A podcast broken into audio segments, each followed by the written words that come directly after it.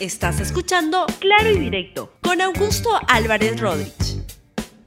Bienvenidos a Claro y Directo, un programa de RTV. El día de hoy voy a tener el gusto de conversar con José Miguel Vivanto, quien es director para las Américas de Human Rights Watch, en el contexto en el cual hoy se ha presentado, se ha divulgado el informe que esa entidad ha preparado sobre toda la violencia y todo lo que ocurrió en esos días en la protesta por la uh, democracia que hubo en el Perú y donde hubo una violencia policial este, excesiva. Pero eso nos lo va a contar nuestro invitado. José Miguel, muy buenos días. Muy buenos días, Augusto. Un placer estar contigo.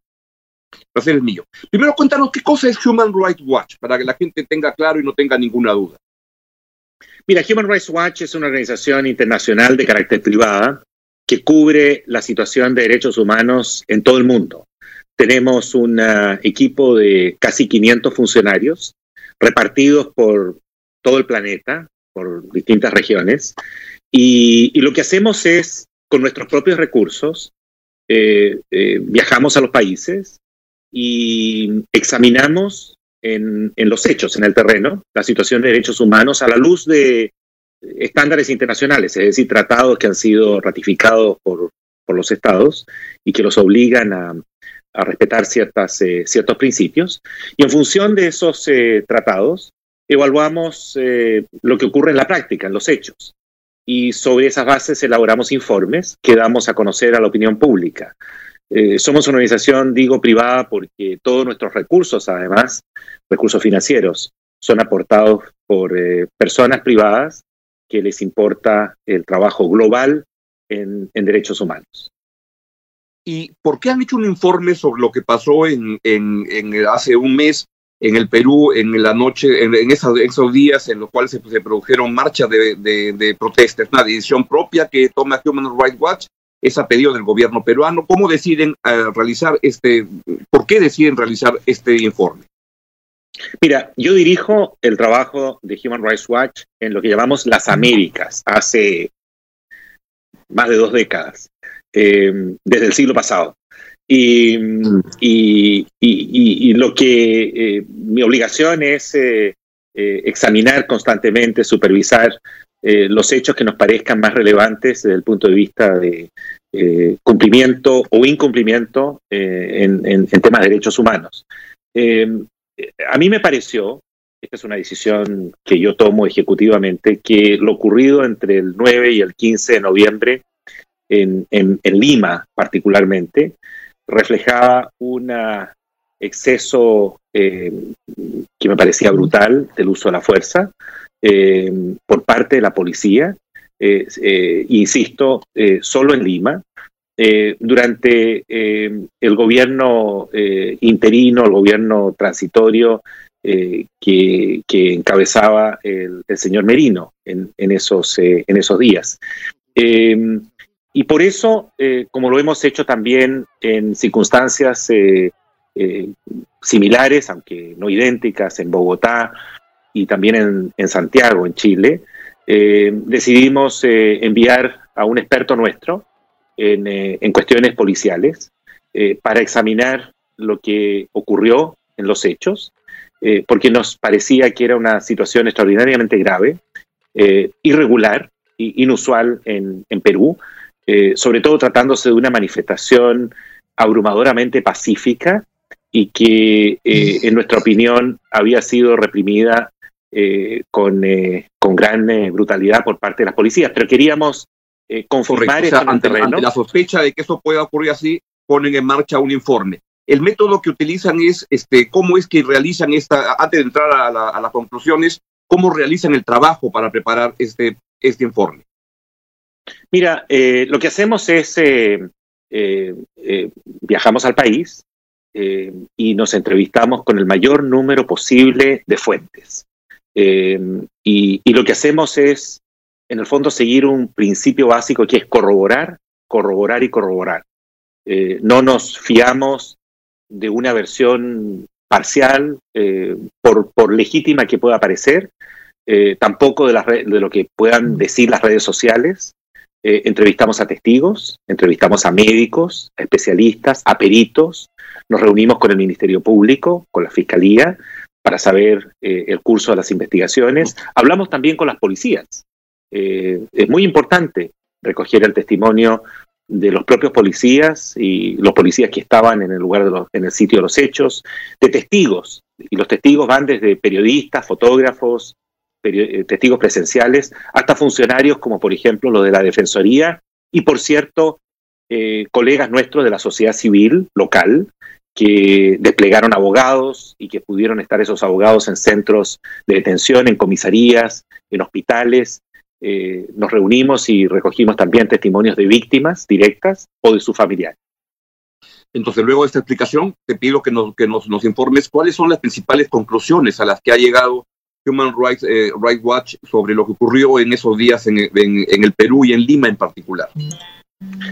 Lo que nos, eh, digamos, el diagnóstico que pudimos elaborar y que se entrega, se entrega al mundo entero hoy día en varios idiomas, es eh, que aquí lo que hubo eh, fue un uso indiscriminado, un uso negligente y desproporcionado de la fuerza por parte de la policía. En Lima, insisto, en Lima porque manifestaciones, importantes manifestaciones se dieron en todo el país, pero las que ocurrieron en Lima que, insisto, fueron abrumadoramente pacíficas y muy masivas, eh, fueron eh, reprimidas eh, con violencia indiscriminada, tanto desde el punto de vista de lo que, es, lo que fueron el uso de perdigones, donde llegamos a la conclusión que se usaron perdigones por parte de la policía de plomo, no solo de, de, goma.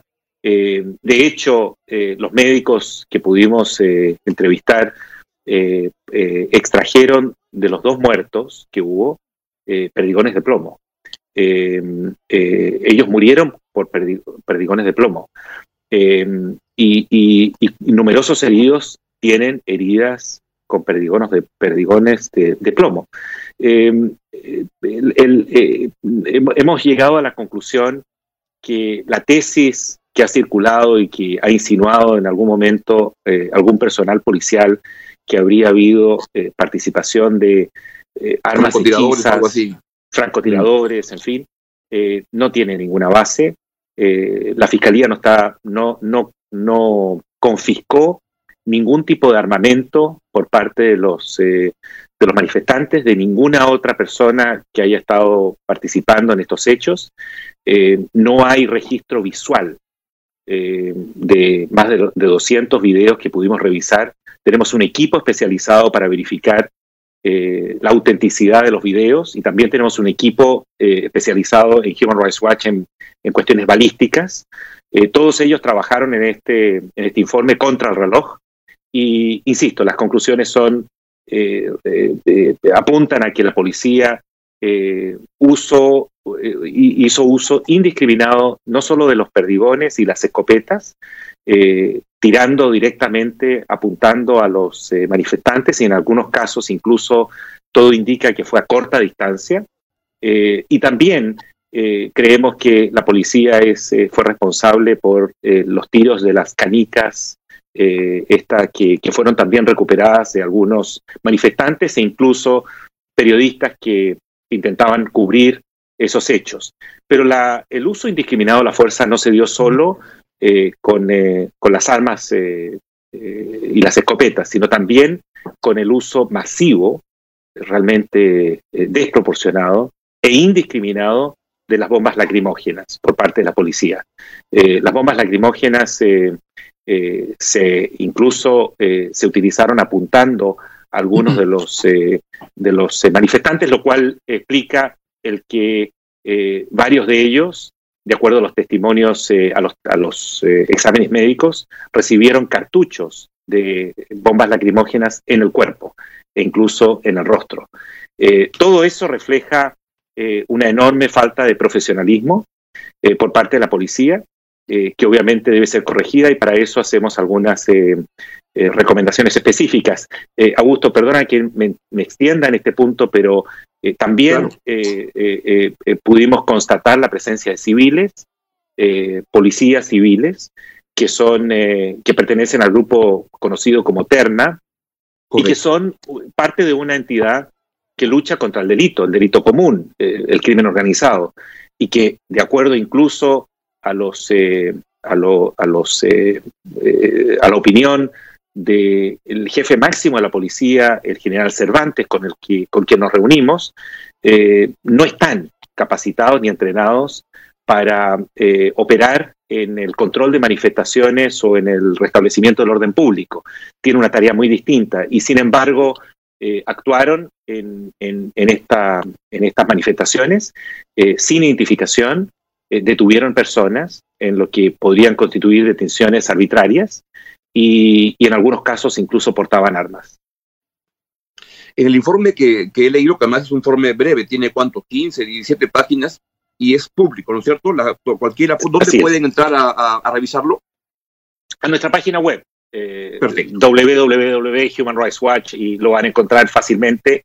Está publicado, eh, ya está, está, circulando a nivel global, en inglés, en castellano y va a ser traducido a otras, lenguas también. Yo sugiero leerlo a quien esté interesado, no deje que se, lo, que se lo cuenten, léanlo ustedes. Pero hay una parte donde se habla que esta violencia ocurre de manera muy focalizada, parecería en la noche del 14 de, noviembre en dos manzanas en el centro de Lima. ¿Es así? O sea, que ahí se concentró toda la, violencia. ¿Puedes eh, explicarnos eso? Todo indica que, los policías que participaron en la represión de las manifestaciones eh, lo hicieron deliberadamente, no casualmente, no accidentalmente, con eh, un propósito eh, de evitar que los manifestantes se siguieran, digamos, constituyendo, se siguieran reuniendo pacíficamente, insisto, pacíficamente, en, zonas clave del, del, centro de Lima. aparentemente da la impresión que con el objetivo de que no avanzaran hacia eh, los centros eh, históricos eh, de, poder, Congreso, del Ejecutivo, del Legislativo, concretamente del Congreso, de, la Asamblea del, Congreso Nacional. Ahora, en, esa dirección lo que quería preguntarte es, este, el informe ahonda en las responsabilidades políticas en esta, con estos, esta violencia excesiva por parte de la policía, porque los policías cuando actúan y no es normal que la policía peruana tenga ese tipo de costumbres en las marchas, este, pueden haber excesos por aquí por allá, pero acá como tú dices, parece que ha sido adrede, etcétera. ¿Hay alguna evidencia que hay alguna responsabilidad política que el gobierno provisional de Manuel Merino o alguien de su gobierno le haya ordenado a la policía que actúe de esa manera?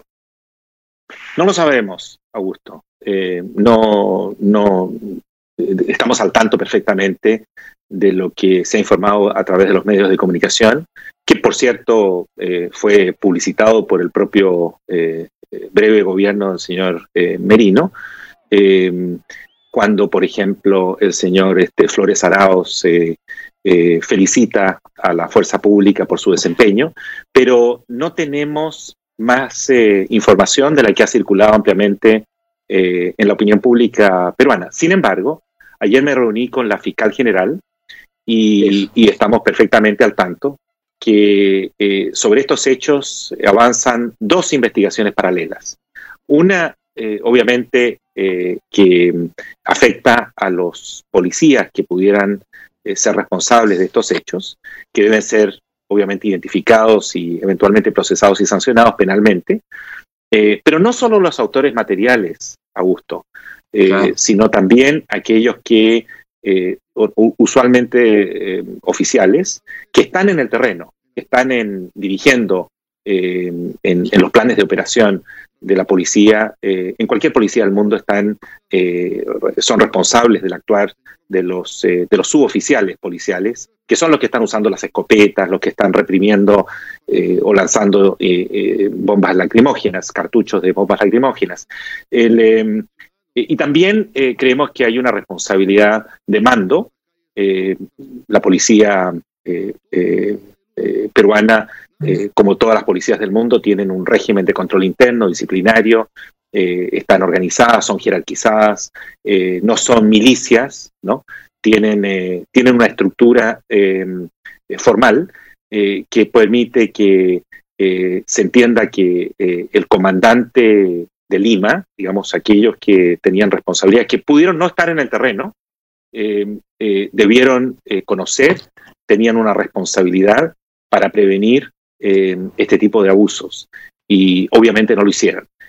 toda esa, esa cadena de mando, esa cadena de responsabilidades, desde los autores materiales hasta los superiores jerárquicos, están siendo objeto de investigación penal por la, por la Fiscalía y debe obviamente la Fiscalía avanzar en esa investigación. Aparte hay una investigación eh, que conduce eh, eh, directamente la propia fiscal y que tiene que ver con la eventual responsabilidad que le pueda corresponder al presidente de la época, al, premier y también al ministro del Interior, el señor Rodríguez. ellos deberán responder o no ante el Ministerio Público en función de las evidencias que pueda eh, encontrar el Ministerio Público y que los, eh, los pueda involucrar en estos hechos. Pero obviamente todas estas investigaciones deben hacerse con estricto apego al, debido proceso eh, y, no de ninguna y nunca transformarse en ninguna circunstancia en una especie de cacería de brujas, porque tanto funcionarios públicos como privados tienen el derecho a que, a, que se respete el derecho a la defensa y, y a, un, a un debido proceso sin duda. Y el informe también eh, dice este, algunas cosas relevantes sobre policías dañados en el proceso. ¿Qué, es lo que confirma de eso? Mira, eh, eh, tan pronto se produjeron los hechos, pudimos recibir información de, la, de la propia policía, pero vía la Defensoría del Pueblo, que muestra que hay, que hubo un grupo de relativamente pequeño, pero de alrededor de 24 policías que sufrieron lesiones. Eh, eh, a nosotros nos importa siempre eh, mostrar la imagen completa, es decir, el cuadro completo, no parcial, completo de lo que ocurre en, cualquiera de estos eventos donde hay manifestaciones públicas. Y si hay policías que resultan lesionados, eh, esos hechos, por supuesto, deben ser también objeto de investigación por parte de las eh, autoridades eh, pertinentes. nos da la impresión, sin embargo, que las lesiones a los policías son leves, por lo menos por, los datos que la propia policía nos, nos entrega y que provienen también de las autoridades médicas del hospital de, de la policía. No creemos que existan policías insisto, esto no es una especulación, es sobre la base de, la información que proviene de la policía, que hayan quedado con lesiones eh, permanentes o con eh, daños irreversibles, eh, lesiones graves, sino contusiones producto de los enfrentamientos que también hubo con pequeños grupos de, manifestantes que se enfrentaron con piedras a la policía. En algunos casos las piedras no fueron pequeñas, sino adoquines. Eh, pero insisto, esto, estos enfrentamientos que también los hubo y que están registrados en las imágenes eh, son eh, minúsculos comparados con la abrumadora presencia de manifestantes pacíficos y que además en el, otro lado lo que ocasionaron fue la muerte de, de dos muchachos y, en el norte este, más, más personas y, y, varias personas que han quedado seriamente heridas. Y con esto, pero, pero Augusto, perdón, Augusto, perdón, la muerte de dos personas, eh, un tercero que está paralítico, que no va a poder caminar, ¿no? Porque, porque los, los perdigones se alojan en la médula, ¿no? Y no, no es uno, sino que son varios. Eh, y eso es un daño absolutamente irreversible. Y hay otros que han quedado eh, con lesiones gravísimas en el cuerpo y, en el rostro. Entonces, este, eh, estamos ante un hecho que, insisto, debe ser objeto, por cierto, de una investigación y ojalá, y en el corto plazo, em, eh, por parte del, del, gobierno actual, que ha mostrado una gran apertura y una gran, este, una gran comprensión de la necesidad de profesionalizar las policías y evitar este tipo de hechos, ojalá el, el gobierno actual pueda avanzar con algún mecanismo de, para reparar los daños y para cubrir los gastos médicos de, los, eh, de las personas que han sido heridas. Queda mi, mi, última pregunta. Las recomendaciones de manera muy puntual que le hacen al gobierno peruano si es que ya han tenido este, reacciones del gobierno peruano, vas a tener reuniones con, con, en instancias, por ejemplo, con el presidente de la República o no. Este, ¿Cuál es la reacción del gobierno peruano ante las recomendaciones que ustedes están haciendo? Hasta ahora hemos contado con la total cooperación del actual gobierno, del, presidente Sagasti. Eh, me voy a reunir mañana con él al mediodía en el Palacio pero hemos tenido la oportunidad de, de, interactuar con las máximas autoridades, incluyendo las actuales autoridades policiales, y debo reconocer que la cooperación y la apertura ha sido plena. Tenemos una serie de recomendaciones que están dirigidas a, por supuesto, garantizar la investigación de estos hechos, pero también revisar eh, la, la, la, eficacia, que creemos mínima, de los controles disciplinarios al interior de la policía y asegurarse de que esos procesos tengan un mínimo de transparencia. También recomendamos la derogación de algunas normas que prohíben, por ejemplo, la prisión preventiva de, de, policías, lo cual nos parece un error. Elimina nada menos una, una ley aprobada este año, una ley eh, elimina eh, la obligación de guardar una proporcionalidad entre el uso de la fuerza y, los incidentes que se puedan estar registrando en la calle. Y curiosamente, es la falta de proporcionalidad la que eh, lleva a este cuadro de, graves violaciones a derechos humanos. Esa ley, en nuestra opinión, debe ser drástica o sustancialmente reformada para recuperar el principio de proporcionalidad, para eh, regresar en cuanto a la facultad de los jueces, eh, regresar la facultad de los jueces, restablecer la facultad de los jueces de ordenar la detención preventiva de un policía que pueda estar inve siendo investigado eh, por eh, hechos, hechos graves. Y por último, hay una ley, una ley del año 2014 que exime de responsabilidad penal a aquellos policías que hayan actuado en el cumplimiento del deber. a nosotros nos parece que eso estimula eh, la brutalidad policial y no el profesionalismo policial. Eh, no estamos aquí eh, cuestionando el actuar de toda la policía peruana. Estamos refiriéndonos a la actividad de la policía en Lima, concretamente, y específicamente en algunas zonas de Lima durante algunos días en que se producen estas manifestaciones. Y para eso es importante que las policías no crean que ellos pueden actuar con impunidad y hacer uso de la fuerza de una manera indiscriminada y desproporcionada. Muy bien dicho. José Miguel, te quiero agradecer mucho el darnos esta entrevista, pero también y mucho más el informe que han preparado, que debe contribuir a que se, a que se llegue a la verdad de lo que ocurrió y que se, y que se tomen las medidas correctivas para que nunca más vuelva a ocurrir. Muchas gracias, muy buenos días, que tengas una buena estadía y provechosa para Human Rights Watch y para, y para el Perú. Muchas gracias a ti, Augusto, por, por invitarme. Al contrario, es un placer estar en tu programa.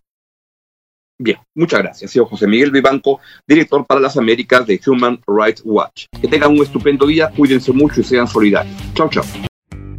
Gracias por escuchar Claro y Directo con Augusto Álvarez Rodríguez. Suscríbete para que disfrutes más contenidos.